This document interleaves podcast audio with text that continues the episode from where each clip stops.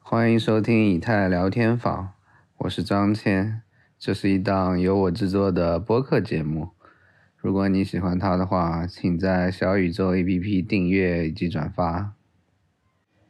这一期节目的主题是 NFT。嗯，这次呢，我邀请到了子凡、一鸣以及宏伟，给我们介绍 NFT 相关的一些知识。如果你在听的途中发现有一些名词不太理解的话，可以查看这个播客的 show notes。嗯，首先宏伟给我们介绍了一下 NFT 的一个定义。就是本身 NFT 的那个全称呢，就是 non 呃 fungible token，其实是那个非同质化的代币，但是国内的语境下呢，这个 token 更多的翻译成通证，就是它不能叫代币这个概念。嗯所谓的非同质化跟同质化的区别呢，本质上就是有点像我们中的，呃，我们日常生活中的，比如说同质化的代表就是现金，也就是说，呃，当我去需要五块钱的时候，我根本不关心说这五块钱到底是由五张一块钱组成的，还是说，哎，这个编号是多少多少的这个这个票呃现金，我只关心五块钱本身，也就是说，它们本身上是可以互换的。啊，这是它的第一个这个特性，就是，而非同质化的代币 NFT 呢，它本质上是每一个最小单位为一，它是不能再去去去分割的，然后它每一个都是抑制的，嗯，大家可以这么去理解。所以它跟这个 FT 最大的这个区别就是它的唯一性跟它的不可分割性。然后基于这种特性呢，就它会有有更多的应用场景，比如说我们在日常生活中，绝大部分的票据类的东西都可以理解为是 NFT，比如说电影票，呃，你的 C 一，你的第十排的第十个座位跟第十排的第十一个座位，它们理论上可以是两个 NFT。然后包括我们今天坐车，然后包括航班这些，包括门票、演车唱会票不是同质化的吗？不是，理论上不是，都有编号，就像有点像我们坐高铁的那张票，你的四 C 跟四 F 理论上是两张票。座位不一样了，因为但是你说它货不一样货币也有编号呀，理论上也是非同质化的呀。所以用户是不关心的，就是当我哦，他不关心对吧？你你欠我 OK 一百的时候，我才不会告诉你，你要编号非得给八八八给我，对吧？我不关有心道，嗯是，它会有各种各样的或因素。者你或者理解成车票的话，你可以理解成，比如说都是同一同一张的车票，但是它呃都是同一类型的车票，但是不同的票代表不同的班数。呃，基于这个提纲上面去讲，就是比如说基于 ETH 的 NFT，、那呃 ETH 大概在一八年的时候，呃，它有一个新的标准，就是我们未来可能也会接触到的，叫 ERC 七二一的这个标准。它就是事实上的 NFT 的一个标准，它里面，呃，大家可以理解为它在它的底层的代码里面去设计了，比如说，我在上面去发一个 ERC 七二一的 token，、那么它的最小单位就为一、而不是说过去的像 ETH 也好像各种各样的 ERC 二零这种代币，它的最小单位是人为自己去定的，它的定它的单位可以定成零点零零零一，比如说我们说的呃贵就是 W，呃比特币类似的可能叫葱啊。嗯，对，对，它可以去去去分，所以说今天大家觉得比特币贵，或者是觉觉得以太坊去贵，大家可以买一百块钱的，但是 NFT 它只能买一个的，但我一个 NFT 还不能再拆了是吧？这又是另外一个问题，就是它有基于今天，比如说特别贵的 NFT，它可以去做碎片化，但它那个东西并不是说在 ETH 的原生的那套 ERC 七二一的标准里面去做的。也就是这以太坊的 NFT 是没有办法拆的，是这意思吗？也可以拆也可以拆，但它不是在原生的那套逻辑上去做的，啊，那个东 OK 西叫碎片化。份额是同质化的，其实，对，份额是同质化的。但是它这个 NFT，那我拆了之后是同质化的吗？也是非同质化的是吧？你拆完的那那个，比如说，我举个简单例子，比如说我们把莫奈的一幅画，它本嗯身只是一幅原生的，就比如那个宗那个孙哥他他买了那个我忘了孙哥是谁？ 啊，孙雨辰，孙雨辰买了一哦，孙宇辰。 买买了一幅买了一幅那个莫奈的画，那那幅画还好像将近一个一亿一万左右，嗯就是反正一级的这种这种画。然后他假设把它发成了一个七二一的这个 FT 的画，嗯哼亚瑟七二一的 FT 画，他可以把这因为这画很贵，嗯那如果他真的想去卖的话，他可以把这个 FT 它碎片化成一万份，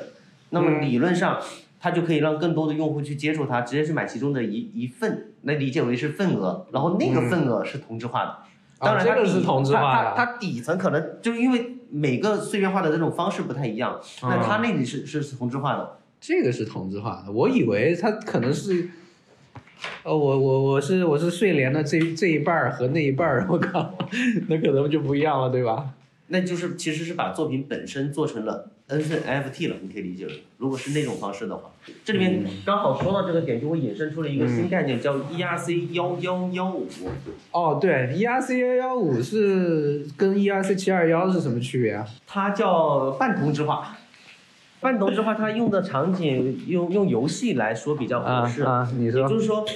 游戏里面它可能会有一种类目的东西，可能叫武器，这个武器可能是把剑，对，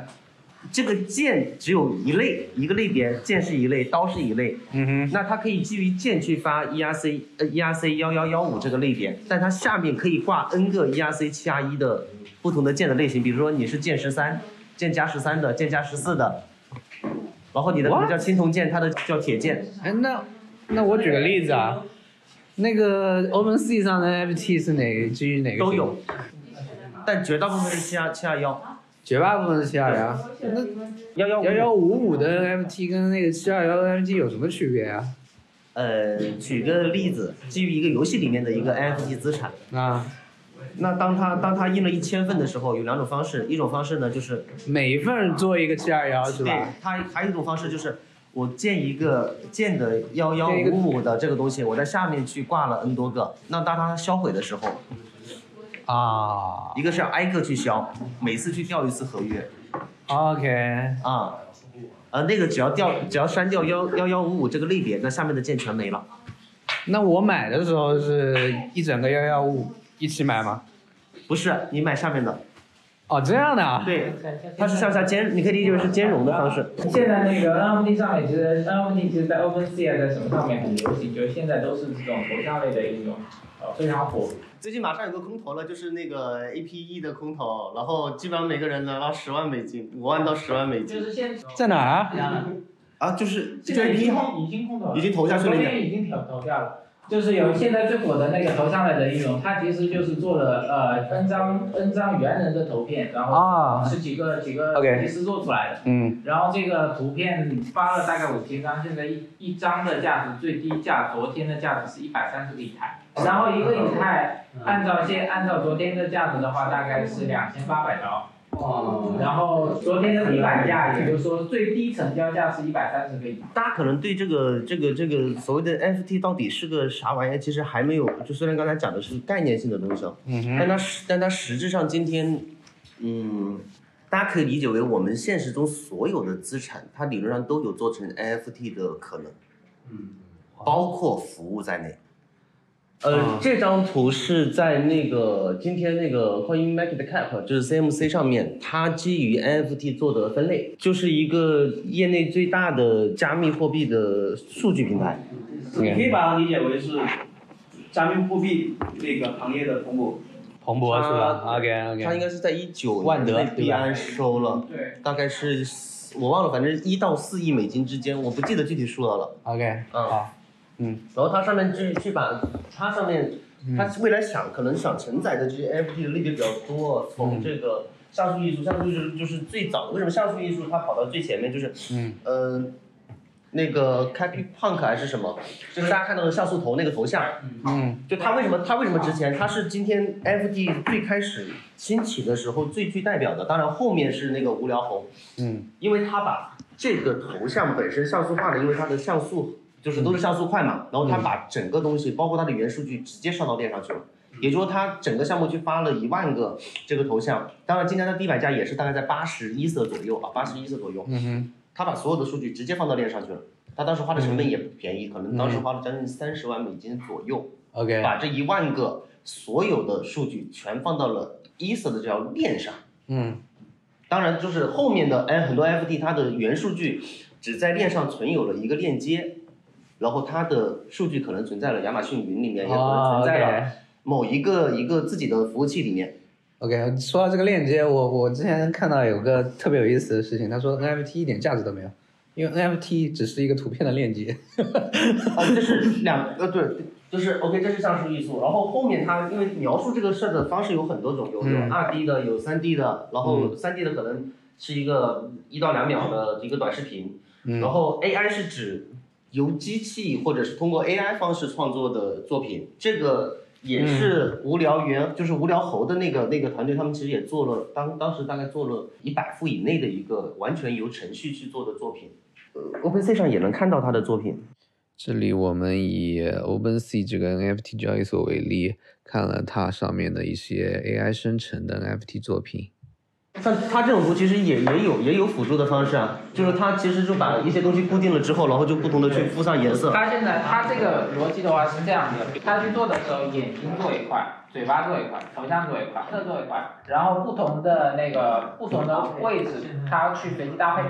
随机搭配完了以后从里面去去抽取出来。对，其实本质上它就是整个它有一个筛选项。哦它，OK，工作组，它 OK 当然说它后面可能会有更复杂的东西，比如说它怎么去对这个东西去做一个评分定义。那这 OK 个东西可能就，但这个东西就就会比较复杂，但它有可能是会有那个整个项目发行方去主观去设置的，也有可能是它随机组合放到市场上，大家根据市场去认可的。对，然后、然后因为这种生成的机制太被滥用了，所以这种 AI 生成的这些项目，除了无聊无聊猿以外，后面这些生成呃这种随机生成的这种项目就变得非常不值钱。在这一波起呃之后，就是第二波是那个红豆以红豆为代表的这个嗯呃项目的话，都是每一幅都是由每一个呃设计师和艺术家是单独一张张画出来的，就是这个无聊猿总的地他板的官网价，去看。地板价哎它没有总价值吗？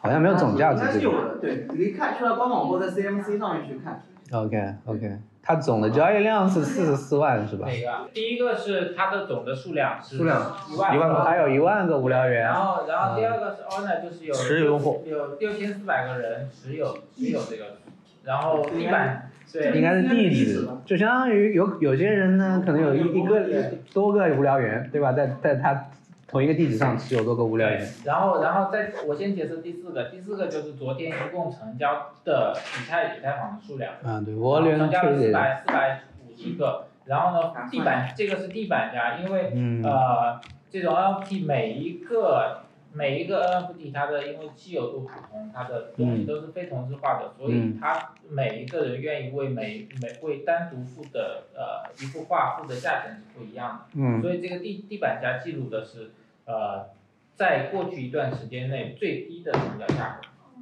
，OK，对，嗯 OK 然后像这个 act act activity 这个点进去有就是呃过去的一个成交记录。 OK OK OK，一个图能卖八十个以太。就最近我们看到，呃，五分钟之前有一有个人花了一百五十以太买了个猴子啊，一百一百一百五十个以太是四十二万美金是一张图片。啊，只是一张头像啊。大家很多人理解就是 NFT 不就是一张图片嘛？实际上它不是图片，就刚才其实在分类里面去说了，嗯它其实更更多要解决的问题是什么？就是他想把资产本身上链这个过程，通过某种方式映射到链上去。我不知道大家能不能 get 到这个点。，资产那本身不就是有 token 吗？为什么资 token 就是资产啊？就是我要我要把非同质化的上去。同质化跟非同呃，就是 NFT 它的一个特点是什么？就是嗯一个是唯一性、唯一标识，嗯就是，OK，第第一个 NFT 跟第二个 NFT 完全不同，它是有区别的，而嗯不是跟跟那个 token 一样，比如说你的 BTC 跟我的 BTC 是完全一样的，它嗯是呃是有唯一区别性的。嗯然后第二个的话就是呃不可拆分，就是让比如让 BTC 最小的最小的单位可以拆分成一个方，就是对十的八次方。然后呢，NFT 的话，你最小的交易单位就是一个，不能说把一个 N 呃把一个 NFT 拆分成比如说零点零几个。对，就是大家能看到，就是现在今天在 FT 世界里面有各种各样的类型的资产在里面，就包括、嗯呃音乐在内的，包括图片在内的，包括文字在内的，甚至包括一些服务代码什么都可以往上面去放。服务能举个例子吗？什么呃，一会儿我们来看啊，就是比如说我想剪个头发，行不行？可以。啊？我想去冲浪，然后它可以去发成一个 NFT 的形式，它其实就是一份权益，回到了通证的本质，就是一个凭凭凭证。 token 或者说权证是什么东西？你可以理，如果说从那个现实意义的理解中，就是它是一个券，然啊，后往下。像素头像对，这个是由 AI 来做的，大家可以去看啊，AI 是吧？对，这个应该是跟代码相关的。他就写了套程序，然后画了几张这样的图，然后全卖完了。现在可能也是也应该是个百万级别的玩意儿。这里的话，宏伟给我们看了一个非常抽象的 NFT 啊，嗯，我会在 show notes 里面把这个抽象 NFT 的一个链接放出来。这个卖完了，卖完了。太抽象了，我靠！对这个项目你可以看一下，然后去 OpenSea 上搜，应该是有的。就就像人家之前拍的那些名画，比如说一张一张纸，他把它揉成一团展开放在那里，他去拍就拍几百万、几千万美金。呃，它也有。哦，OK，我看到看了，到这个项我目。们 C 上有，对哇，还不便宜哎！啊，妈五百六百， NFT NFT 有几个演变的过程，就最早的时候其实是在一七年，呃，一七年年底，它是一七年年底吧，那个加密猫，加密猫。对，啊，那个是那个是 NFT 最早的起源，然后呢，在接下来就是前段时间流行起来的时候，还有一种叫做将怎么样将实体的资产，呃，那个实体的比如说名画啊什么的上链，就有些人做了可能比如说像一幅毕加索的画，嗯，然后他把烧把这张画给烧了，这样先拍照拍下来，然后然后把烧了把这张画给烧了，然后把把烧了的这个过程拍下来。为什啊，么要烧了呢？因为烧完以后，这个这这个在现实生活中的就现实生活的的这个毛就被嗯毁掉了， ，OK，这张画就永远的存存存在只存在链对上了。，只存在链上。突破了次元壁。对，所以这个是比较土的一个上链的资产上上链的一种方式。今天其实它还保持开放的，它有很多类别没法归归进去。现在目前看，呃，有几个比较大的方向，音乐是可能下一个阶段可能会起来的一种方式。 OK，然后为什么要通过这种那个 FT 的方式来做？因为它是一个最小的可信的一个网络。我举个简单例子，它对创创作者有什么价值？我拿刘慈欣举例子啊， 刘慈欣写了《三体》之后，嗯他的小说版权还是电影版权，他就卖了十万块钱。然后后面，然后最近接的应该是游族，然后他的那当时版权可能估到了将近十个亿，啊，但是这十个亿跟刘慈欣一点关系都没有。嗯，当他一次性因为著作权本身，或者说我们说因版为权他买本身断了，对吧？买断了。嗯然后至于他后面的这增值这个事儿，跟他根本没有任何关系了。我只卖了十万块钱，没了。嗯嗯但是因为区块链的存在，因为智能合约的存在，嗯，它实现了对于创作者来说，它实现了一个叫永久版权的一个机制，它可以实现永久版权的机制。嗯也就是说，创作者当创作完了之后，他可以在智能合约里面，当他发行 NFT 的时候，里面去设定一个呃，我们叫版税也好，或者叫叫指定的指定地址也好，你链上交易完了之后，那一部分的钱会抽出一部分来给到原始的创作者，他永远都在。就是说它可以这么设计智能合约，但是它不一定要这么做，对吧？对，他可以，啊，而且确保了这件事，但凡发生交易的时候，因为当所有的权利都已经在链上的时候，就刚才已经说到，比如说我原画已经烧了，那这个东西就是 NFT 本身就是这份权益，或者基于物权也好，基于著作权也好，它就是那份权益的本身，嗯就作品也在上面，然后权益也在上面，那它的流转完全是围绕着它。我链上转移就出啊 OK，我从 A 地址转到 B 地址，然后就意味着我这份权利，我这份作品就转到你这里去了。哈哈，就打个比方讲，比如说像现在 OpenSea 上面，它呃，它可以有一种机制，就是说，呃，比如说像现实世界里面一幅画卖掉了以后，那后面再怎么去转手，它的收益跟它的原作者是没有任何关系的。但是在 NFT 上面，现在有一种机制，就是说这个作品在后面流转的过程中，有一部分是可以，有一部分是可以分给这个创作者呃 NFT 对吧的创作者。那对于这个东西来说，是传统的路径下不好做的，比如大家都能视觉中国，对吧？然后，嗯然后包括大家可能用过知网这东西，反正大家可能有有东西都在里面，就写的什么论文啊那些东西，但这些最后的那些东西跟大家都没有关系，它就是个说白了就是个版权流氓。嗯，知网就别说了，是个白嫖怪，我靠，对，然后当然视觉中国自己也做 FP 呢，到时候我们可以往下讲的时候可以看到嗯就原始人在做了。 OK OK， OK，这里面有几个特殊的，嗯就是一个 P2E，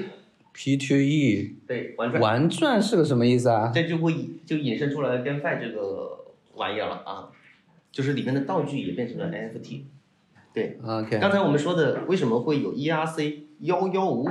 你会发现在游戏场里面它就特别好用，啊，因为一个道具它可能说没就没，一个类别的道具说没就没。GameFi 里面呢，其实它更多的是把每一个不管是土地也好，然后每一个要素也好，然后道具也好，它都可以变成资产。嗯它未来能做到的就是所有的资产相互流通。我不知道大家玩不玩什么 CSGO 这些东西，嗯这些东西有一个产业叫租号或者叫租道具的这玩意儿，实际上对，就实际上有了这种机制情况下，它的那些资产是可以更高效的去流通的。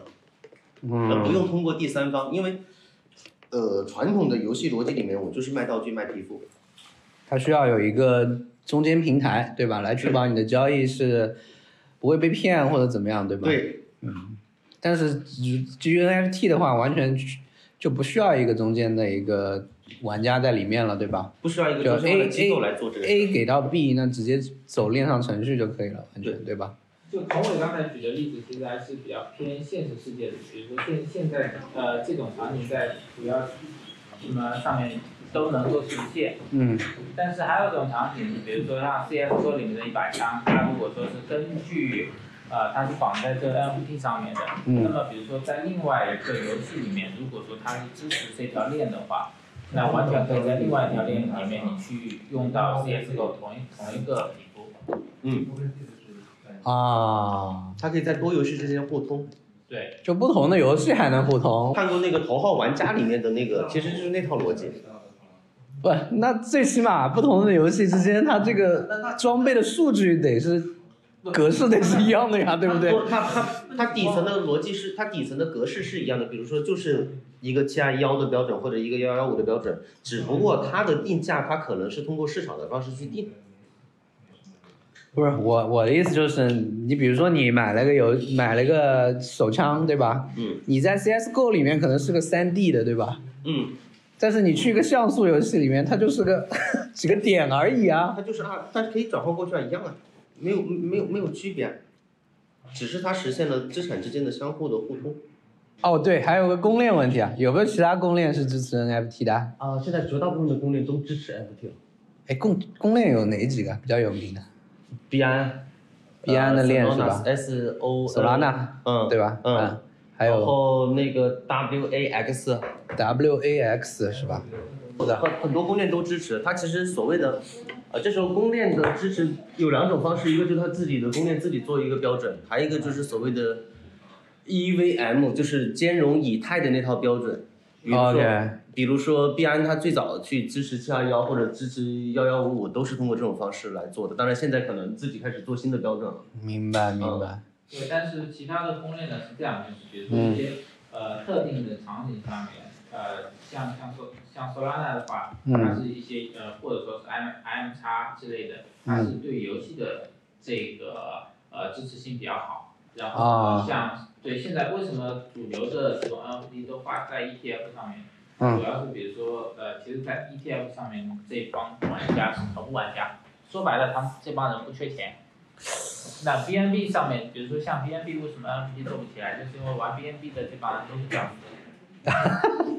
丝。屌丝。对， 比如说同样的东西在 N 呃在 ETH 上面跟 BA 呃跟跟 BNB 上面，啊，首选肯定是肯定是以太坊对吧？首选是以太坊，嗯对对吧？对，只有在你觉得以太坊太上面的东西太贵的时候，你才会去 BNB 上面去玩。啊，那么这就意味着你就，你你的目标其实只是为了投机，而不是说去因为喜欢这个东西，因为因为它有实际的价值而去尝试。说白了就是公链鄙视链呗，是吧？ETH E 是顶端嘛，对吧？对，所以会导致 BNB 上面 BNB 上面的很多项目，它的出发点就是说，它的目标用户就是这帮屌丝用户，啊所以它在在 BNB 上面的土狗特别多。 ，OK，对，就是这种发出来就跑路的这种啊特别多。 ，OK。哎，那除了 OpenSea 以外，还有什么交易所呀？呃，先说类别吧，就是今天把类别是吧？对，把 OK 中国跟跟国外的有几种分类方式，一种叫中心化的，一种叫去中心化的。嗯 OpenSea 是一个去中心化的，也就是说，大家只要有一个地址啊，然后有 ETH，、就可嗯以把自己作品传上去，就基于公链的呗，是可以这么说吧？也不叫基于公链的，而是它整个机制就是一个去中心化的。就它所有交易是基于智能合约的。这在完全嗯你可以你你你可以这么去理解，就是 OpenSea 是没有账户体系的，我知道它只要一个 wallet 就可以了嘛，但是只对要吧你的？钱包就行了。对啊。然后你钱包连上了之后，然后你自己里面有 ETH 有 NFT，你就可以直接上架了。对，我知道，啊我知道。对，但嗯是中心化的不好意思，你得先注册个账户。像国内的应该对对吧？我们要开始那个话题了，那个王冉说的，是不是可以没有用用户只有账户呢？Web 三点零是只有它可以只有账户没有用户。这这又这又衍生出另外一个话题，就是为什么我们暂时没有去规划 NFT 的这个东西呢？是因为我们现在没有一个去中心化的钱包，嗯，还有一点就是 Web 三点零还没有到来。它就是我们这种合模式，相当有点是 Web 三点零的属性。是的，那就是嗯说到这里，其实反正 Web 三点零、二点零、一点零，那大概就是说本质上一点零就是一个 PGC 的过程，是我们去接受信息。嗯对对二点零对来说是我们通过一个账户，UGC 对，我们是 UGC，我们有一个用户，我们有一个账户，我们去平台上产产生内容，那就比如说大大家玩的抖音啊这样的一样，嗯那一点零可能就比如说我们去下今日头条，去下什么新新闻的客户端这种去看东西对，我们去消费内容。对，再到三点，但是二点零的时候，本质上来说，我可能每在平台有一个账户，比如在腾讯，在在在那个微信有个账户，在抖音有个账户，在呃什么西瓜视频有个账户，在 B 站有个账户。对对对，但是到了三点零的时代的时候，更多它就是你有一个钱包，这个钱包就是你的账户，它并不是用户。你的嗯，账户可以连接到所有的平台，你可以对连接到 Twitter，你可以连接到 OpenSea，你也可以连接到其他的各各种各样的一个平台。嗯那这这就是三点零相对的一个雏形的一个东西。 OK 对，，就区分中心化交易所跟去中心化交易所，核心就是资产到底是谁的，嗯，或者说资产到底存在哪儿。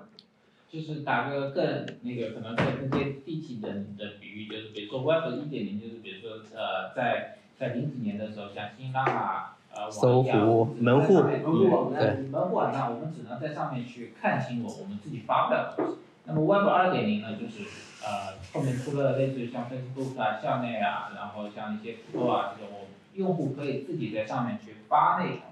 嗯，啊呃，Web 三点零跟 Web 二点零有什么区别呢？比如说我今天是一个微博的大 V，那么我今天突然在微博上发了什么东西以后，我我的账号被微博封了，那么我到底还是不是一个微博的大 V？就这是一个问题，所以 Web 三点零就解决了这个问题，就是没有人能够拿走你的数据，或者说是另外一个，比如说我在微我在微博上面是大 V，那么我跳到外网或者说我换个平台上面以后，别人需要重新去认识我。重新去累积我的数据，那么 Web 三点零能够解决这个问题。嗯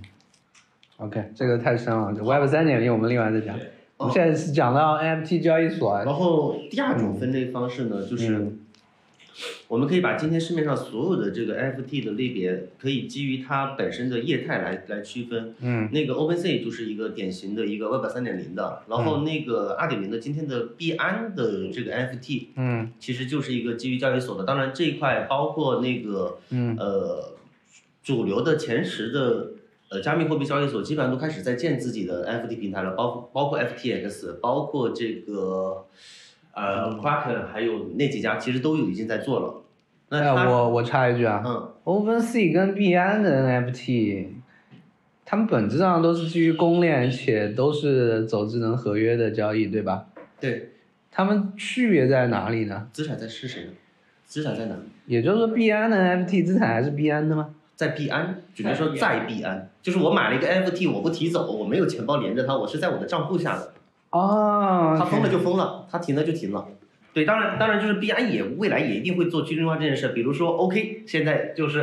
啊哦就是就就是这套逻辑了，就是那个那个 Web 三点零的这套逻辑了。哦，它 Meta X 对是吧 MetaX， OK OK，然后第二类就是嗯，传统的拍卖领域，它其实也开始在做 NFT，比啊如说苏苏苏富比，你们然后听过没？苏富比 NFT 卖了几个亿？对，所以我比较适合对，它是的，对。就传统的拍卖行，比如说以以前拍卖的是比如说什么古董啊、字画呀，字画啊对这种东西，然后现在已经开始去拍卖这种 NFT 的数据。嗯包括今天的今天的那个谁，那个那个阿里拍卖还是淘宝拍卖？阿里拍卖。阿里拍卖上面现在也开始有数字资产这个品类了，一样有。第三类呢，就说到把国内的单独拎出来说，就是法币这套体系下，就刚才说的那两类都可以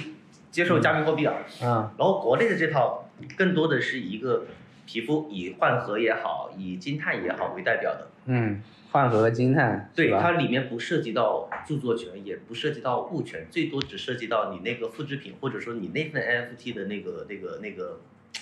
特定场景的使用权。嗯，明白明画白。画完是腾讯出的，然后星探是呃蚂蚁蚂蚁。蚂蚁出的，嗯然后它上面就比如说，呃，这里有个问题啊，就是因为它这套图形它建在联盟链上，或者是建在自己的链上啊，都是基于自己什么智信链呐、蚂蚁链呐、这套逻辑，所以它该封就封，它也能限定你的这个这个所谓的流转啊，比如说。现在 OK，现在拍出了一个一个你大家去上面去买一个 NFT 或者抢到一个 NFT，啊，它一首次交易之后，它可能需要一百八十天之后才能开放转正，没有交易这个概念。它还是有上链的这个过程。对，只不过他们的链是一嗯个联盟类，联盟链，嗯，联盟链虽然份额上面就现在不能交易，就呃像比如说像 OpenSea 上面你买到了以后马上可以交交易掉，然后在换额上面现在不能交易，但是现在换额上面就智慧的中国人发明了另外一种方式，就买是号在闲鱼上面卖号，场外交易。我还有 也是都是然后 OK，因为这个就最近查了一批，查了封了好多个号。嗯是，但国内的 NFT 交易所确实是另外一回事儿了，对吧？对。嗯，是哦的，，对，刚才那个拍卖的还没说完。就拍卖的它的特性是什么？它其实是把 NFT 作为一种资产的类别去拍卖，嗯它原有的逻辑是不变的。嗯然后它不会去给你解决什么上链的这些问题，也就是说，它的前提条件就是你自己本身已经是一个在链上完整的 NFT，你自己去重拍就好了。那他会就是把这个 NFT 转到你的地址上吗？你你的当你钱包当你拍下来之后，你可以通过钱包把它收回来 OK，啊、所以它其实也是一个线下的过程，但是交易本质上 NFT 的交易过程还是在线上，对吧对，嗯，NFT 转移肯定是在链上的。 ？OK，对，哎，就是 NFT 为什么这么值钱？就说白了，对，比如说一张一张的头像为什么能够值几十万，这个你们有有没有觉得很很惊奇或者是不可理喻？就当当我们在思考一一个，比如说一张图片为什么值几万块钱的时候，我们有没有思考过为什么一个爱马仕的 Birkin 包可以买可以买几十万？我能理解那个一鸣的这个这个这个，他跟现场表述的是啥？啊就是就是一个东西到到底为什么值？我就说一点点这玩意儿吧，或者说一瓶一瓶一瓶可乐吧，嗯，它为什么在路边卖两块五，在夜店卖二十？或者换个角度，比如没说去过夜店，你带我去。我觉得是这为什么有价值这个事情啊？其实最基本的就是很简单，它解决你的问题，对吧？它就有价值，对吧？一个东西，比如说一套房子能解决你住的问题，对吧？一一杯奶茶能解决你的口欲的问题，对吧？是它就有价值，对吧？NFT 解决了你什么问题呢？就是我之前看到有一句话，它它虽然很大，但是也很有道理。啊，它是说它的价值其实是来源于来源于一个共识，对嗯吧？只不过是它后面的共识是在不断的去变动的。那比如说，其实它现在是一个 NFT，它在以前它可能是比如说它就是一幅真实的画，对吧？这幅画为什么会值钱？为什么有人会愿意花一个亿或者多少钱去买一个什么齐白石的真迹？那为什嗯么我为什么艺术家他把纸揉成一团往那一挂，他就能拍了几百万美金、几千万美金？嗯对吧？那为什么可能有一个人画的画觉得很漂亮，他甚至一分钱都不值，可能在 B 站上五块钱、十块钱都没有人卖？嗯，这个可能就是一个大家之间的一个共识。那包括说回来，呃，NFT 为什么会有价值？这个其实，让我自己的理解嗯更多就是说，他可能就是说大家大家对一个事情的一个认同，对嗯吧？就是为什么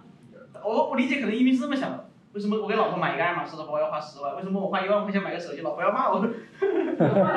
不是因为但但是就是说，对于对于可能对于说在嗯爱马仕，他是他可能有一些他自己有他的地位，他整个奢侈品的在嗯那个品牌，他有他自己的品牌效应，他自己的地位，然后再加上他确实他的包可能做的不错，可能他是用真的鳄鱼皮或者怎么样去做的，嗯，然后他一个包可以原价十万，限量之后啊对对对。上到一百万两百万，是对是，我我觉得这个这个确实换啊，个角度来讲，比如说那个爱马仕做了个做了个，比如说鳄鱼皮的包，然后可能价价值比如说几十万。那比如说我我也能做包，我拿鳄鱼皮去做了一个一模一样的包，为什么我的包卖出来只只个只能卖几千块甚钱？至还能还要被起诉你侵权的。 对，从另或者说另外一个角度，另外一个角度，包都是包，为什么一个比如说 LV 的 LV 或者说是爱马仕或者是其他品牌，每个品牌的那个包的价值都不一样，或者说嗯比如说甚至再再那个一点，呃，平时背的像像耐克啊什么的包，为什么就只值几百百块钱。这个就是呃品牌加商誉，我我先把这个问题拉回来啊，就是我们不是在讨论它比别的东西有值钱多多少，对吧？我们在讨论它到底有没有有没有价值啊？就是这个是零和一的问题，不是一和二的问题，对吧？它其实有价值是出于两点，一个是身份认同，然后嗯另另外一个是嗯你的一个高价值的体现。因为我之前我也不太能够理解说为什么一个图片一张头像能够值值这么多钱，嗯那我自己去用去拿一张图拿一张图片，然后直接换成自己的换换成头像就行了。嗯那呃，之前跟跟一个朋友在聊天的时候，他说你你可以想象一下，比如说哪天 Twitter 或者说是微信，或者说是 Instagram，、嗯它支持去连接这些数字货币钱包的时候，嗯然后你用货数字货币钱包登上去，你的头像，比如说在在你的头像旁边会有个钱包的这种 logo，、表嗯，明你是这个头像的拥有者，对吧？对，然后啊呢，如果我存的是普通的一张图片，那它其实纯粹仅仅是一张图片。那么这个时候你值你的价值就就体现出来了。就比如说你赚了，啊对你赚了钱以后，你为什么要比如说要去买跑车？为什么要啊去买买包，这个其实从另外一个角度，你是从现实世现实生活中，你想展现你的高价值，我是一个有钱人。那么在虚拟世界中，你比如说加一个，呃你比如比如说有些人要要泡泡妞干嘛的，要展现自己是一个有钱人，怎么办呢？你加比如说加那个呃加别人的微信或者干嘛，对，除了打赏，或者说是你怎么样让别人一眼就能看出你是一个有钱人呢？OK，如果说哪天呃哪天那个这种社交软件能够连接钱包的时候，别人一看，我操，你的头 像，那你的高价值就直接展现出来了。是的，是这的，个其实是这个在虚拟世界里面去展现你高价值的一个途径，这个很容易就是造假，不容易造假不。容易，因为当你用这你个头用像就很容易仿。你提的问题也这个问题是我的问题啊。这个无聊猿这个头像，对吧？我一模一样的传一张上去，它值钱吗？不值钱。为什么呢？为什么？做的让你们看不出来的。一样的道理，就是今天张大千一幅画，你你你给他拍个照，或者你用数字化的方式，你你呈现出来，你复你包括有官方的复制品，它值钱吗？它不值钱。举个例子，比如说像那个鞋，就是潮鞋，那个很多人现在流行就在在那个潮鞋上面挂一个毒的那个识别的标签，为什么？因为假鞋太多了，然后他挂了一个毒的那个标签以后，其实是作为一个认证，就说你穿的这双鞋是真鞋。嗯你链上的，比如说，就拿无聊无聊无聊无聊猿来说，它上面把那个地址，把那个合约地址挂在那儿，你进去那个就是你的。如果你挂一个其他地址，不好意思，大家都知道那是玩意儿是个假的。你点进去，你可以通过链接的方式，你直接就就回到了，哎，你的原数据在哪？你的原数据是不是在那个智能我合约我我上？举个例子啊，啊，我不举例子，我说一下原理，好吧？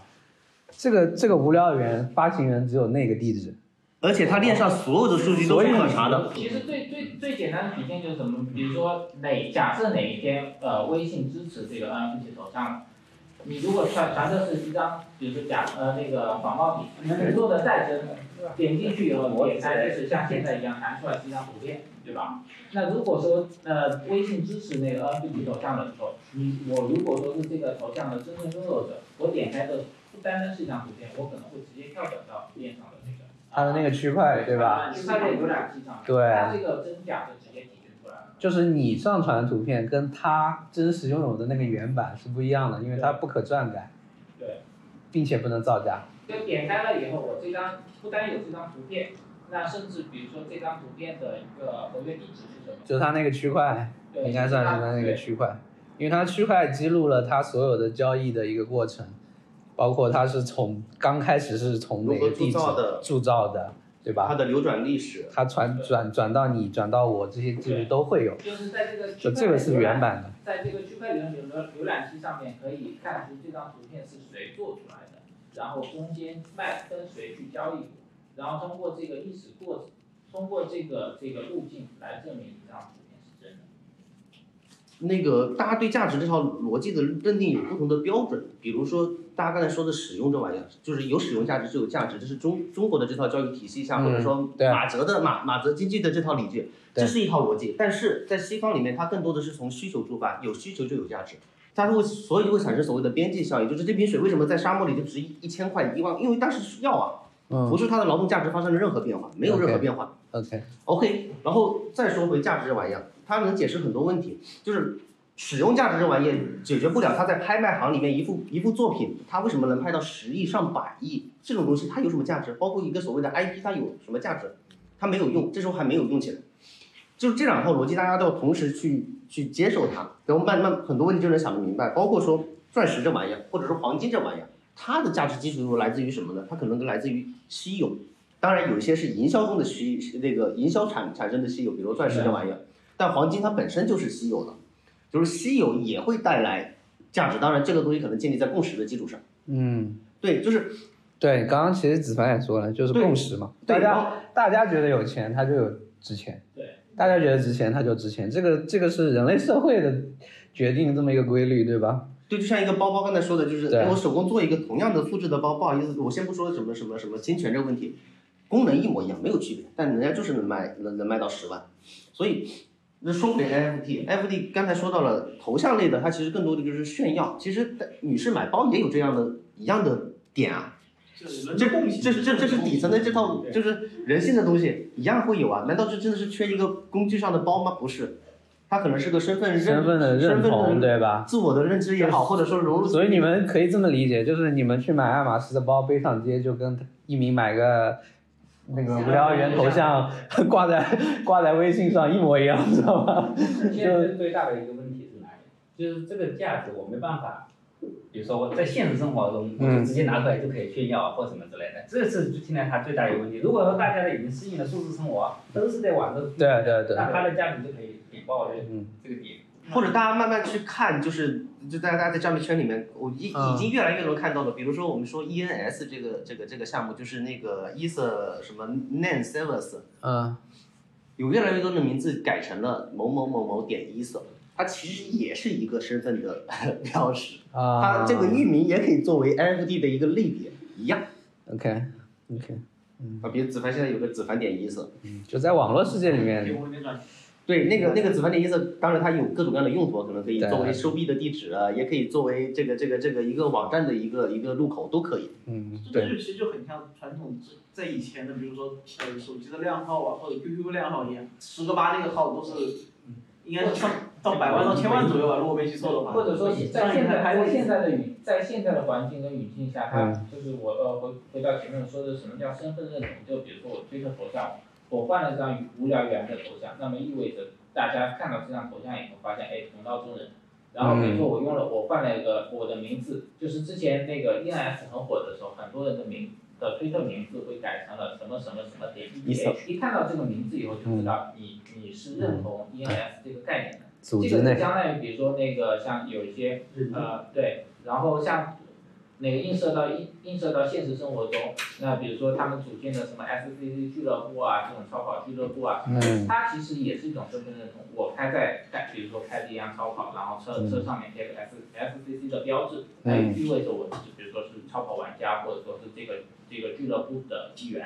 然后变这样，就这个其实跟跟现实生活中就是作为这样的一个可以就是能让人更好的去理解。嗯，是的，OK，价值这个问题我们讨论好了啊。其实它解决了我们这种 showing off 的这个需求啊。嗯其次呢，就是共识达成了，它有这么多值钱的而且哎还有一个很重要的点，就是说它的它更更更方便的去溯源了，尤其是在嗯等真正的接入了 Web 三点零之后。嗯换句话说，还是刚刚那个例子，比如说现在有个人开一辆跑车，他嗯不管跟你谈合作，或者说他想要对嗯吧，想要撩你或者怎么样，你其实很难去鉴别这个跑到底是他的还是他租的，还是他爸的，对吧？但啊，是这也是对，因为那个时候，比如说怎么去证明，比如说这个房子是你，这个车是你的，有绿本，对吧？嗯跑车有有有有有车辆的行驶证，房子有房产证。嗯。哦，问题下一个问题来，他拿个行驶证给你看，这行驶证可能是假的，这个房产证可能是假的。对。你很难去做这种溯源。对，就是我没法拿这五个房本说去去追妹子。你可以说你北京有五套房，你北京一万二万有五套房，对吧？啊但是你这个房房产证你可以拿来看，但它这个东西很难去溯源，对嗯吧对，或者说它这个这个也是对，它但就是东它西证明了这东西确实是你那的，那这样说下来，其实这玩意啊，更多的跟社交属性挂钩。对这价值这种这对个去衍生下去，它会很很很广泛。对到目前，其实包括到我自己，我现在看到一个就相对应用的场景，可能它是叫 DAC，叫 Digital 呃 Art certification，啊就是数字艺术认证。嗯这个时候，它有一个很实用的含义，就是说它把一个艺术品，它嗯可以去发出来。嗯这个艺术品，比如说，呃，假如说，比如说我一个嗯一幅画，或者是故宫里面一件文物，嗯我故宫以自己的身份去把这个东西发成一个 NFT，嗯你来收藏之后，你去嗯购买之后，你是有一定的权益，对吧？比如说你可以免费去参参观，嗯或者说免费参加一些相关的活动。嗯。但是它的发行方是故宫，嗯那我个人能不能去发？我当然也可以，对吧？因为数字世界大家都是自由的，嗯在这个加密世界上大家都是自由的，我也可以去发，但是我发的东西没有任何效益。嗯大家点开来一看就知道，这个东西是我发的，它不是故宫发的，我卖不出去，也没有人要。大家一看就知道这东西是是一个嗯假的。比如说像这段话，就是我从里面提提取出来的，嗯它讲了一些核心的价值，对吧？数字资数字那个内数字内容资产化，嗯然后它的确权确权性。第二就是还有就是它对整个的商业的价值，比如刚刚我们说的版税的问题。嗯那这些东西其实说就是说，目前来看，它还是一个非常新的一个东西，像极了十年前、十五年前的移动互联网，或者说互联网。嗯那个时候可能也没有人能知道一个手机会如此之方便，也没有人会去想到中国能够在借移动互联网这个东西去直接绕过了欧美那一套信用体系，嗯直接从信用卡那种社会的信用体系，或者说那种金融机构的信用体系，直接到了一个嗯， 无现金的社对会，无现金手机支付对吧？对，嗯，因手为机很支重要付就是我还我们也不理解为什么他们那么喜欢刷信用卡，他们也不理解为什么我们会去扫二啊维码，嗯 对，但事实上来看，我们应该是更是绕过他们那个时代，到了一个更更快的一个车道上面去了。对。那其实 NFT 或者说整个的呃那个区块链，它也是处在一个这样的一个时候，有可能是。嗯对，有可然能后对，更多来说，包括刚刚说的价值来看，就是说，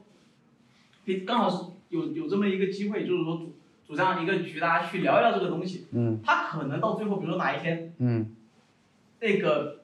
整个的区块链的，比如它的那个叫什么，它的那个它被量子计算机破解了，对吧？它 POS、POW 机制不成立了，嗯被量哼嗯子计算机破解了，或者遭受一定相当的毁灭，整个区块链世界毁灭掉了，整个加密世界毁灭掉了，嗯对，区块链的技术被破解了，嗯那可能这个世界就是轰然崩塌了，对吧？嗯它不是没有这个可能，就嗯像极了一个主权国家的解体一样，对吧？对比如说今对天对俄罗斯打乌克兰，他把乌克兰政府直接全全炸掉，直接把它夷平掉了。嗯对吧？把他总统全干掉了，直接斩首了，他们整个主权国家已经解体了，嗯对吧？当然都会面临这种问题，但只不过说我更多的是觉得说我们是在这个时候去看这个事情，它是一个新鲜的事物，然后大家去更多去了解一下，它嗯有可能是未哦然后可来能对吧可？能是未来的一个方向，对对对，也有可能在若干年之后再回过头去看，可能发现原来有个这么有意思的一个东西，对我们不预测未来，但是但我们只是讨论这些，对我们只是讨论啊，就这个是这个就是可能是深度比较比较那个的，就一个一个新的技术，其实大规模的应用，比如说像之前那个呃移动互联网刚开始应用的时候，最初的时候，嗯很多这种业内的人他也上传了，比如说移动互联网未来的的一个这种深入的发展，但是它一个新的技术去大众化的话，其实还是抓住抓住了这种众多消费者的一些最最基础最核心的一些需求，比如说装逼，比如说色欲、贪对吃吃这些对需求。对底层的这些东西，对，只有这样，嗯比如说呃，那个像像 iOS 或者说在 App Store 最最先上线的时候，上嗯面都是一些呃这种什么游小游戏啊，什么乱七八糟的东西。嗯那比如说像那个 IM 软件，微信为什么火起来？它也不说这个这个呃比 QQ 有多好，只不过里面增加了附近的人，然哦嗯后啊可以通过这个东西去什么附近的人去去撩妹啊，摇一摇啊。所所以这这个就是，如果说一个这种新的技术要去破圈，要去破圈，要大规模应用的话，其实嗯最开就是呃可以去有一些，比如说通过这种怎么样用用这种浅层化的，或者说是人人类这种本能本性的这种弱点去去做一些东西。我们我们也知道那个周杰伦和 NBA 球星都买过 NFT 了，那这是有钱人的游戏，他们的头像可能几十万刀吧，对，嗯周是吧呃周杰伦发了个那个发了个熊嘛，叫杰伦熊。杰伦熊对，对，然后呃，林俊杰在那个 Stand 上面买了块土地，然啊后对，像地那上挂个了 NFT，他在房子里面挂了，他买到的 NFT，我的 fuck，对，然后这潘潘玮柏也发了，潘玮柏也发了一个一个一个一个东西嗯，对 NFT 的东西。你看大家可以了解一下，就是有钱玩家已经参与这个东西了，就好是吧这？个明星效应，我补充一点，就是它嗯其实大家可以理解为它是一个品牌效应的一个一个一个对对兑现对，的一个方式。是的，是的，就是它其实就是一个认同的一个方式，就是我是的说我说回到国内的 NFT 市场，比如说肖战，嗯比如说各种各样的人，他为什么一个 NFT 作品能卖到上千上万？嗯就包括说，就是就其实它就是我们日常中的这些这些，就是它有一个可能叫饭圈啊，可能国内可能叫饭圈，但只要他有认同，他就会有人愿意花这个钱去做这件事儿。对一样的道理，其实没有任何本质的区别。就如何交易 NFT 啊？就我们谁买过 NFT？就只有一鸣买过吗？我买过，啊、那个子凡和宏伟都买过是吧？我是没有买过啊。交易所上面买还是铸造抢的铸造去抢，就其实对它也是分很多种，就是按照我们刚刚去说的，有国内的交易所就是法币平台，其实本质上就是法币平台跟去中国内的法币中心化平台跟海外的去中心化平台的一个那个。嗯对那它这整个的流程的话，就是如果站刚好站在产品角度去猜的话，它其实就是一个铸造发售的过程。嗯就是它先有一个项目，项目会有一个铸造的过程，也就对类似于我们去参与一个东西的抢购，或者说参与一只新股的一个抢购一样。它大概会有一个背景，就是它告诉你我有个这样的一个项目，它的背景是什么，然后它在这个时候会开始一个铸造，然后嗯这个时候大家去抢，嗯这个时候相当于大家是第一批玩家去抢购它，然后抢购完成之后，嗯它会在二级市场做一个叫一级市场、二级市场，它先抢购就是一个一一级市场的铸造的过程，然后嗯在在它整个抢完成之后，它会到二级市场进行一个发售。嗯到二级市场上面可以去进行一个买卖 OK 这个是它整个一个大的流程是这个样子的。嗯那再说回来就是说，整个 NFT 的交易所也刚刚本就说分海外交易所跟国内的中心化的法币平台交易所。对。海外的话，它就相对更比较多。更对，更这里面我补充一下，就海外的很多其实它也有中心化的，比如说我们说的币加安密货币的嗯的对交易吧？所，它其实还是中心化的居多，当然也有完全做去中心化的，然后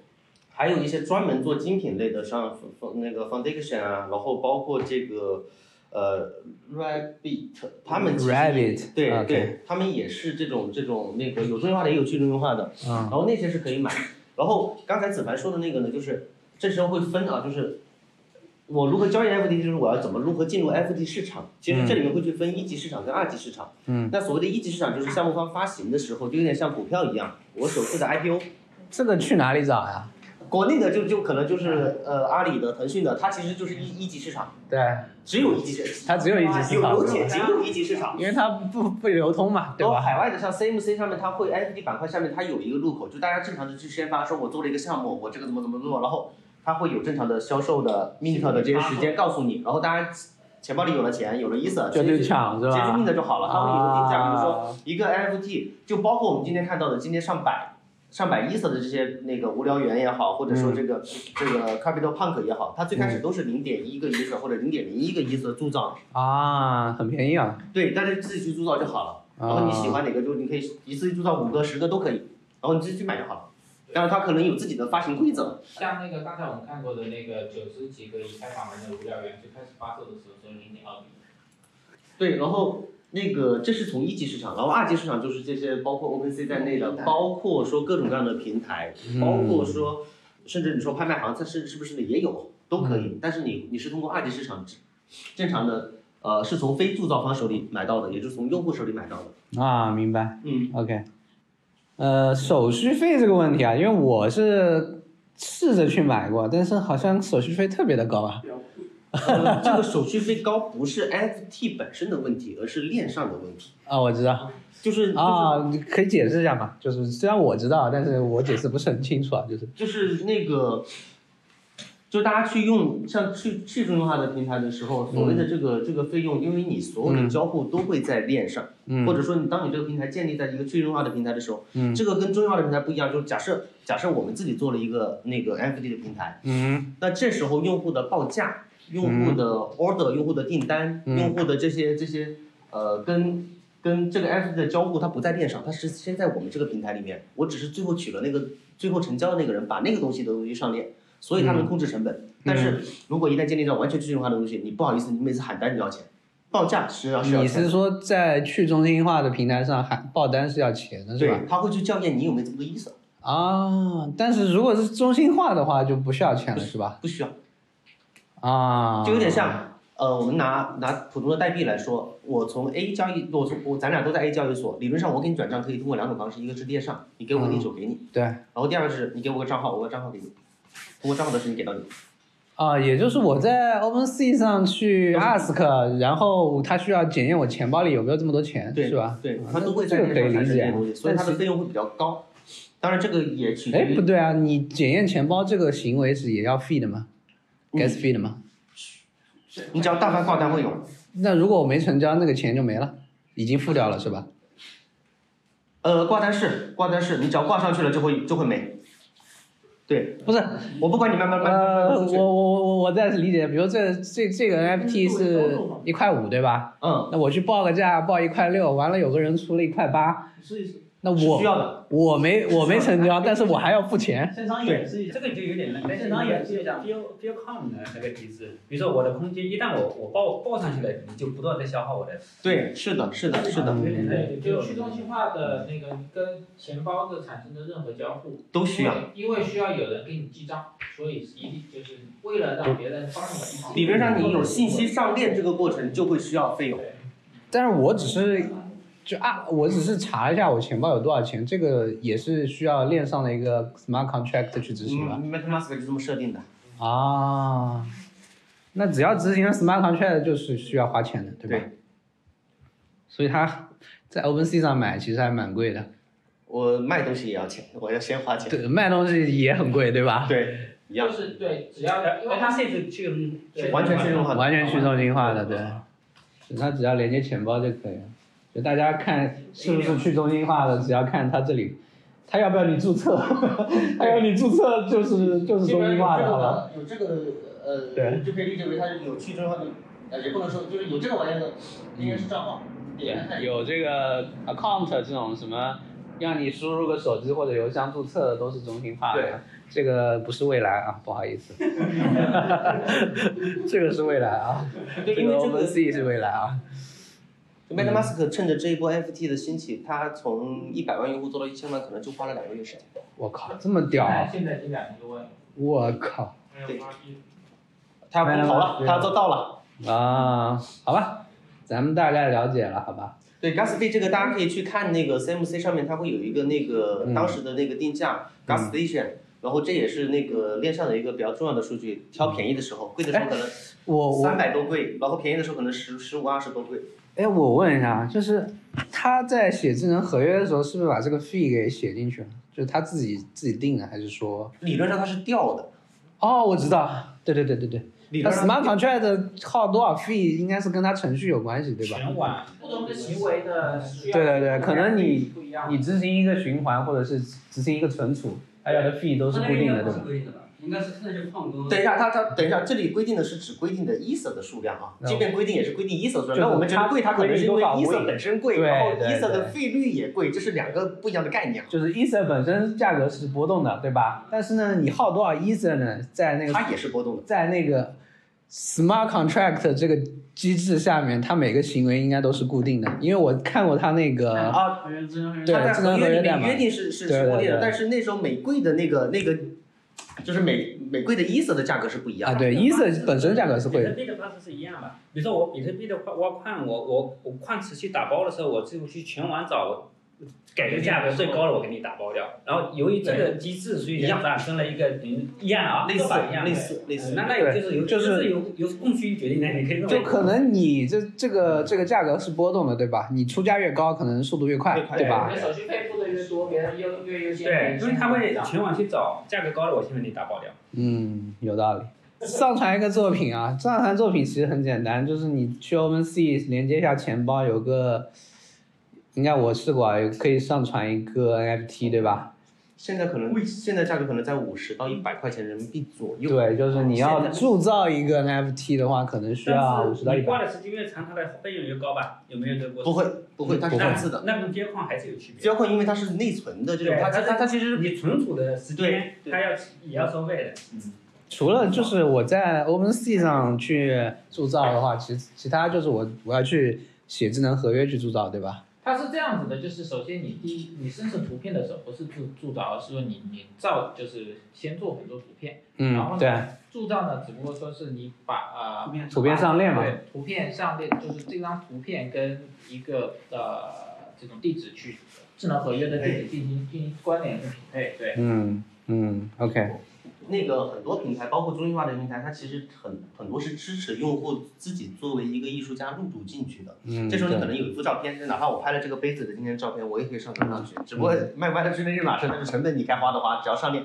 你该花的成本还是要的。对是然后是还有一种省钱的方式是什么呢？就是比如说你这个呃把塑造地址拿出来，让用户自己去塑造，让用户自己花钱去塑造，然后他去领一个这样东西，让他自己去上传 OpenSea，这个是不用钱的，但那前提你是你得宣传出去，让别人愿意来来你这个啊去 mint 去塑造。铸造了，比比如说他拿着另外一个作作品，通过我这个链，然后铸造了，然后嗯，那个这个这个作品也会在在在，是不是也会冠，就类似于冠名是就是这个创作者那个什么？啊，这个就是它的创作者跟那个地址挂钩。对，就刚才那个问题，就是谁上传是谁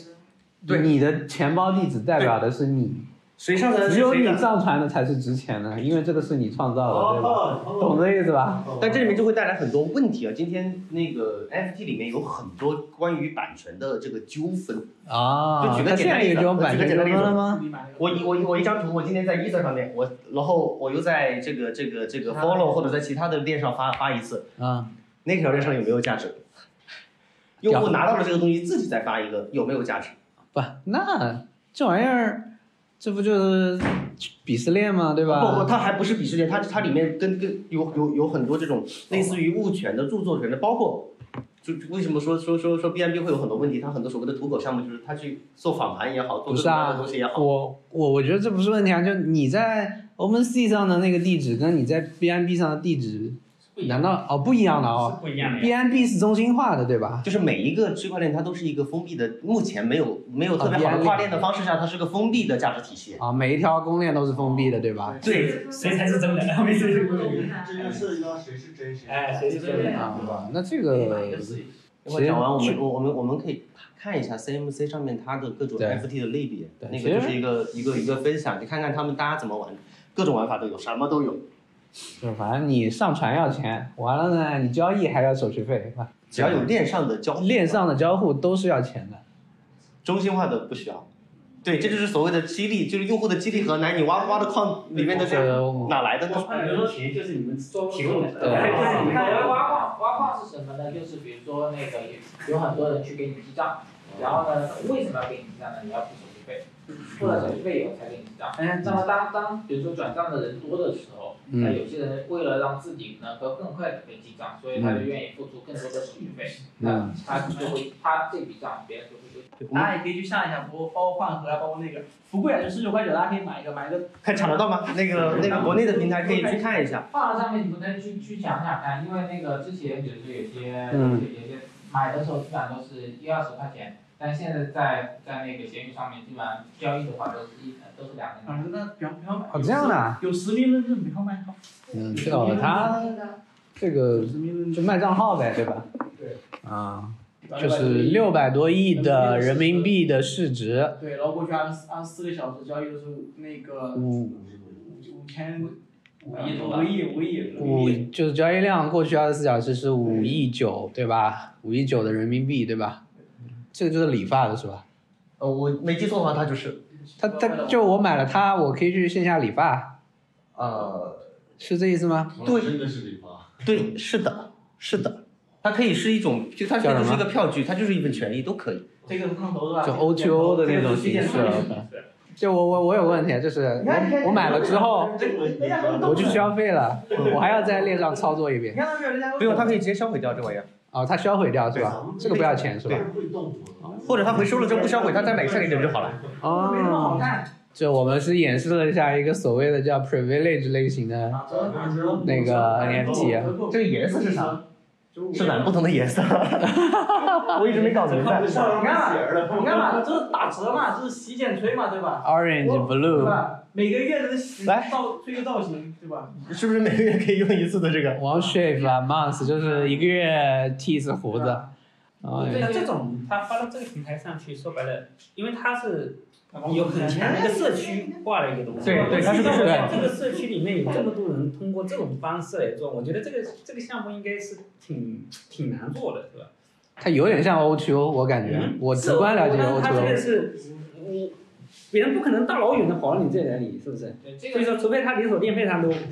这对，就是这一样的呀。嗯，吴总，你觉得就是大众点评刚起来的时候，我去大众点评上买券去吃饭，那不一样吗？对啊我吧？做成一个平台以后啊，对啊，就是业务不能这么单一，就是业务要对对对对，平安化，对，而且而且这里还还有个好玩的地方，就是比如说那个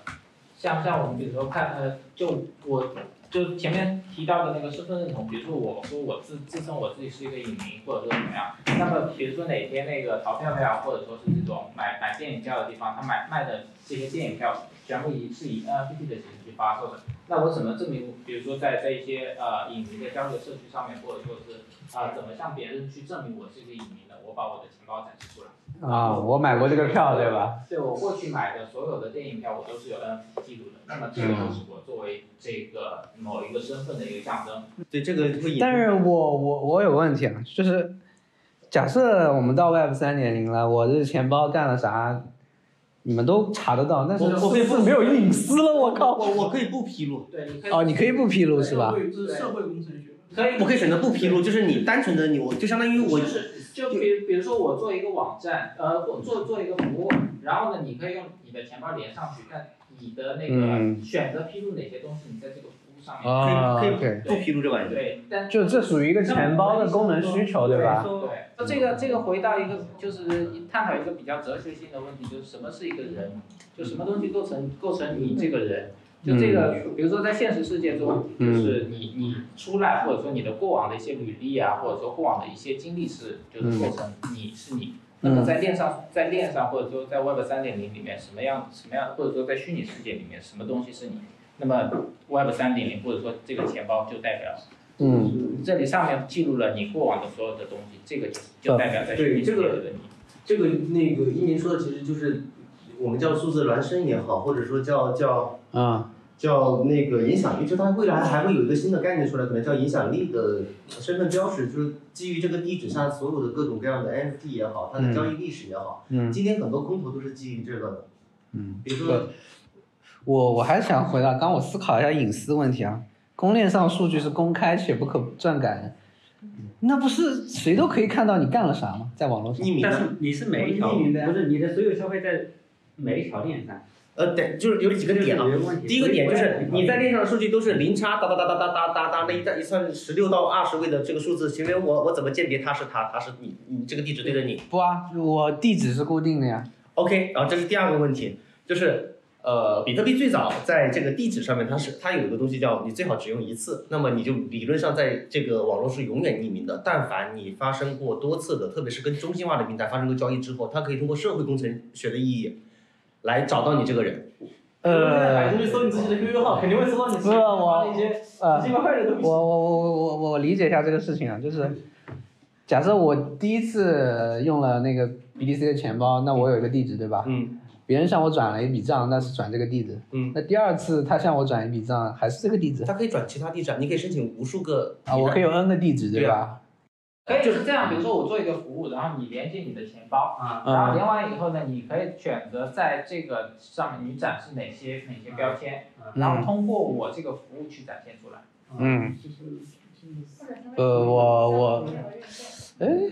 嗯。王王总呢？王总，你看，这是视觉中国做的。对，烈焰这个就火是那个重庆的轻轨几号线来着？四号线、几号线来着？二十九块钱。穿墙而过的那个那个东西吗？这个啊是在长安链，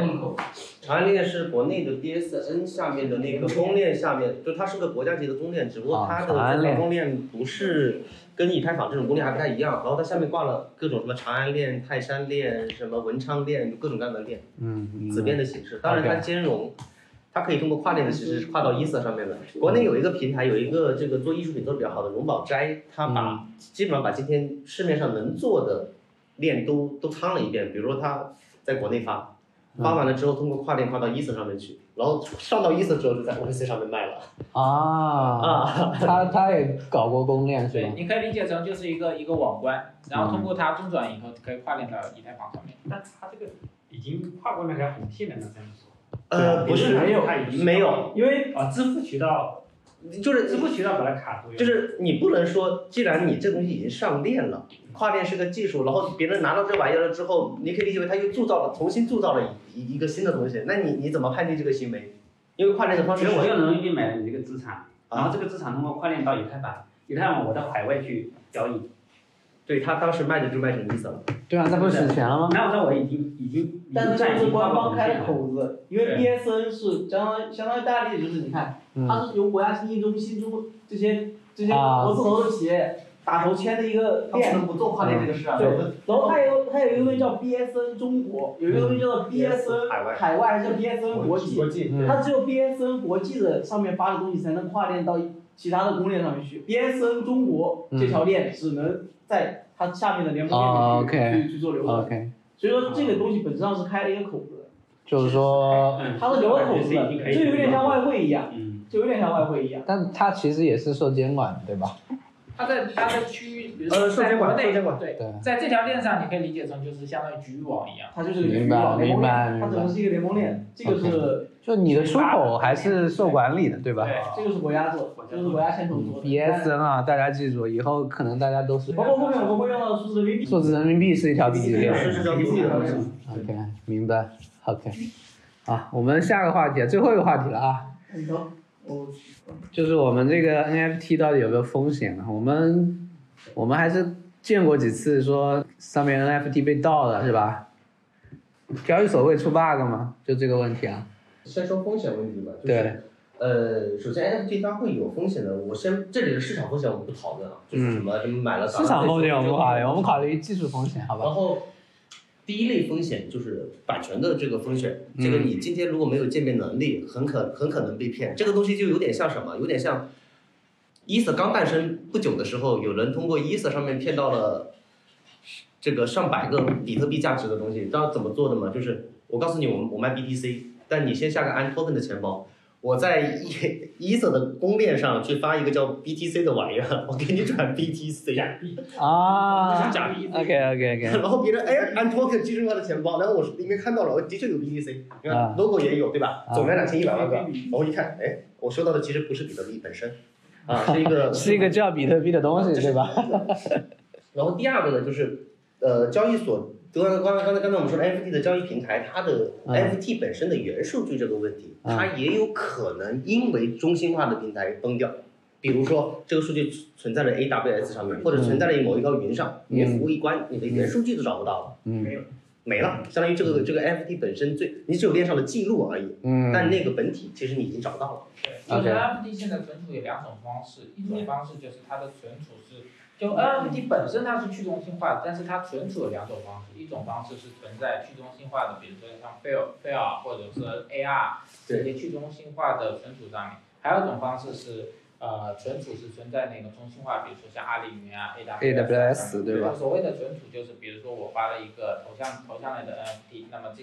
就是它可能呃记录在你的钱包上面的是一条链接或一个指向，然后呢嗯自己表现出来的是一张图片，嗯那这个图片它有可能会被存在去中心化的里面，也有可能会被存在 AWS 或者哪里上面。 OK 对，那么去存在去中心化的平台上面是没有没有风险的，但是存在那个中心化的平台上面，哪一天比如说啊、嗯把这个存在上面的元数据给篡改了，那么你的 NFT 的头像会就有点像网盘关掉了。哎，但是这里有个问题啊，我嗯去中心化的话，我当时研究过 Bitcoin 的东西啊，嗯其实它的所有的数据上传的时候，它是有个租赁合约，里面是有一个租赁周期，是要支付费用的是吧嗯会有会有你你你那个时候是把，比如我租赁周期内的费用都付掉了，嗯但是到了这个租赁到期以后，嗯之后呢？比如说我要买到这个艺术品是吧？嗯你是做放在这里的，嗯因为到后如果说你不不续费，它是自动给你清掉的。哦去中啊心啊化存储有很多解决方案，然后 Filecoin 它是有时间的概念，然后还有嗯个 AR，AR、的话它是没有这个时间概念的。啊对对。 AR 嗯是没有而且时这间边概有念时间概念，它有很多种处理方式，比如说这个 FD 它在做做到的时候，因为平台会收取一部分手续费，它其实是把这个，比如三年五年，它会明确的告诉你，嗯然后这是第一个，然后当它到到底，它也可以可以通知你通知用户，然后第二个就是，实际上当你有原数据的时候，你可以把原数据下下来。那你你对，因为原文件还在我这里面，那我只不过大大不了我再采传一次。但是我们刚才说的是风险问题嘛，它可能会因为中心化存储带来的问题，导致你的甚至还有篡改这件事。哦买一张很很很值钱的捞，给你换了一个乱七八糟的东西。啊，OK，对，然后再再说回就是为呃这个存储的问题上面，就为什么现在流行的都是图片，就是因为这个图片它占有的空间或者说小最小。然后如呃像那个去中心化存储，像去中心化存储现在是根本没有办法去支撑，比如说像一些影片啊、视频啊这个。嗯所以当接下来如果说呃去中心化的存储继续去发展的话，那么比如说像音乐形式啊、影视形式这种类型的。呃嗯 NFT 可能就会开始冒出来。对，这个可能跟技术发展也有一定的关系啊，就像通讯发展带来了移动互联网一样。带宽啊，对，那存储的技术升级可能会把这个这种文件系统作为一个升级，对吧？